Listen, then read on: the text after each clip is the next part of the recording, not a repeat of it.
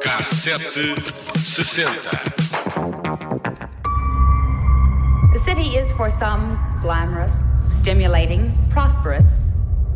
Only recently has it become dangerous. Entre 1962 e janeiro de 64, 13 mulheres foram assassinadas na cidade de Boston. Muitos acreditavam que pelo menos 11 desses homicídios foram cometidos pela mesma pessoa, pelas parecenças no modus operandi do assassino. Todas as mulheres em causa viviam sozinhas e ou conheciam o agressor ou deixavam-no entrar voluntariamente. A polícia suspeitou que o homem uh, se disfarçava como técnico de gás ou entregador de encomendas. Em todos os casos, as vítimas tinham sido violadas e os corpos eram posicionados de uma forma teatral.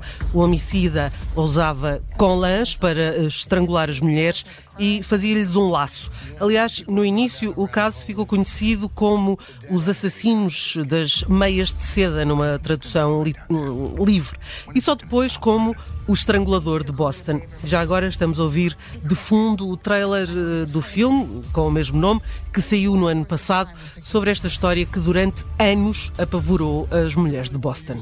E vamos a ela então. Em outubro de 1964, uma mulher fez queixa na polícia dizendo que um homem se fez passar por um agente da autoridade e a agrediu sexualmente. Da descrição, a polícia conseguiu identificar um homem, era Albert de Salvo. A fotografia de De Salvo foi publicada nos jornais e muitas mulheres apareceram a apontá-lo como agressor. De Salvo foi preso sob a acusação de violação e internado num hospital psiquiátrico onde conheceu George Nassar. Especula-se ainda hoje que os dois fizeram um acordo para dividir o dinheiro da recompensa caso um deles confessasse ser o estrangulador de Boston. De Salvo confessou então ao seu advogado ser o estrangulador de Boston e descreveu os homicídios com detalhes tão precisos que a polícia convenceu-se que tinha apanhado o assassino. Mas apesar da confissão, não havia nenhuma prova física que ligasse de salvo aos crimes. A dúvida levou a polícia a convocar a única vítima que sobreviveu aos estranguladores para identificar o homem contra quem ela lutou. Para observar a reação da vítima, a polícia apareceu com dois homens. O primeiro foi Nassar e o segundo de Salvo. A vítima disse que de Salvo não era o agressor, mas quando viu Nassar afirmou que havia algo assustadoramente familiar naquele homem. Como não havia provas físicas e de Salvo não correspondia à descrição, nunca foi julgado por nenhum das mortes do estrangulador de Boston. Contudo, foi condenado à prisão perpétua por outras violações e agressões sexuais, foi enviado para uma prisão de alta segurança e seis anos depois acabou morto à facada na cela. Durante quase 50 anos, ninguém foi acusado de ser o estrangulador de Boston. Isto até que em julho de 2013 a polícia de Boston acreditou ter descoberto ADN que ligava de salvo a Mary Sullivan, que tinha sido violada e estrangulada em 1964, a última vítima do estrangulador de Boston. Depois de terem acesso ao ADN do sobrinho de De Salvo, a polícia afirmou que foi quase eh, que quase podia garantir que o ADN correspondia às provas recuperadas do corpo de Sullivan, assim como de um cobertor encontrado no apartamento. Depois desta descoberta, o tribunal ordenou a exumação do corpo de De Salvo e ficou comprovado que foi ele o responsável pela morte de Mary Sullivan. Mas enquanto esse caso foi encerrado, o mistério em torno do estrangulador de Boston continua até hoje a ser alvo de muita especulação. Viram o filme? Ainda não, mas fiquei Não cheio de vi. vontade agora. V- Vejam, vejam o filme. O filme é. é Mas enfim, é, é documentário ou é Não, não, não, é filme. É, filme, mas é, ficção. é, é que tem, tem, tem muita eh, adesão à realidade Ok. e fala das duas mulheres jornalistas que Ah, conseguiram ok. Sim, eh, sim, já- relacionar os casos e perceber que era, eh, enfim, não dos 13, mas pelo menos de 11 dos casos, era o, mesmo homem que cometia Hum. eh, os homicídios. No K760 de hoje viajamos entre 1962 e 1964 e, convido-vos agora a, a, regressarem a 1962, Judite e Bruno, o ano em que começou a história do estrangulador de Boston, para descobrirmos que, inusitadamente, a música que se consagrou no número 1 um do top da Billboard é um instrumental. Chama-se uh, Stranger on the Shore e é uma peça para clarinete escrita por Acker Bilk para a filha. A música originalmente chamava-se Jenny em homenagem à filha de Acker, mas posteriormente foi usada como tema de uma série da BBC para jovens, Stranger on the Shore, e acabou por ser rebatizada com o nome da série. Uma curiosidade acerca desta música é que em maio de 1969 a tripulação do Apollo 10 levou Stranger on the Shore na sua missão à Lua. Gene Cernan, membro da tripulação, incluiu a música na fita de uma cassete usada no módulo de comando da nave Apollo.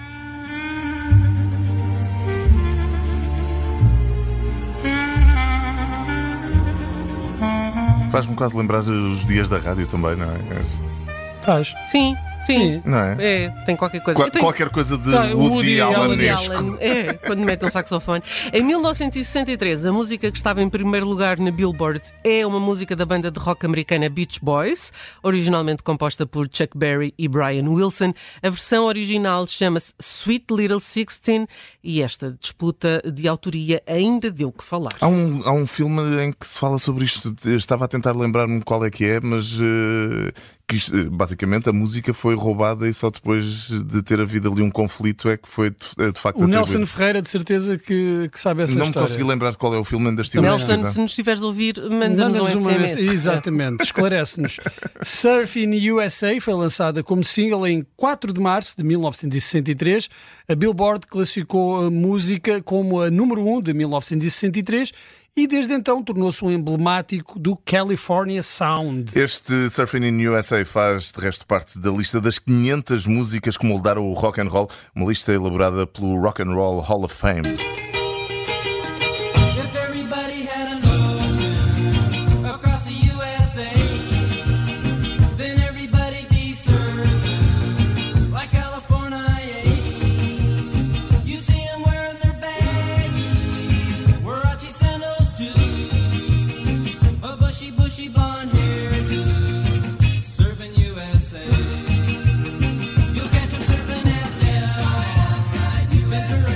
Não gosto nada disto. Não Sério? gosto, não gosto desta música dos Beach Boys. eu, gosto do I Get Around. Mas uh, do God de... Only Knows. Não, faz, não gosto desta. Pronto, ok. Peço desculpa. Ah, sim, tudo bem. Mas, mas porquê? Irrita-te profundamente é, é e não consegues explicar é porquê? É daquelas coisas. É aquelas irritações. Certo. Vocês não têm uh, essas músicas que parece que toda a gente gosta e. Sim, ah, sim, músicas ah, e, e, bandas. E bandas, bandas. bandas e pessoas. Por exemplo, os Oasis. Os Oasis. Então, já tem algumas coisas uh, engraçadas, mas, mas, mas irritam. irritam é? Eventualmente vamos perder metade da audiência, mas eu e o tu não. Uh, e os Coldplay, ah, não, e os Coldplay. Os Coldplay começaram bem, mas depois aquilo ah, pois é, mas isto não é como meio. começa, meu amigo, é como acaba. Pois é.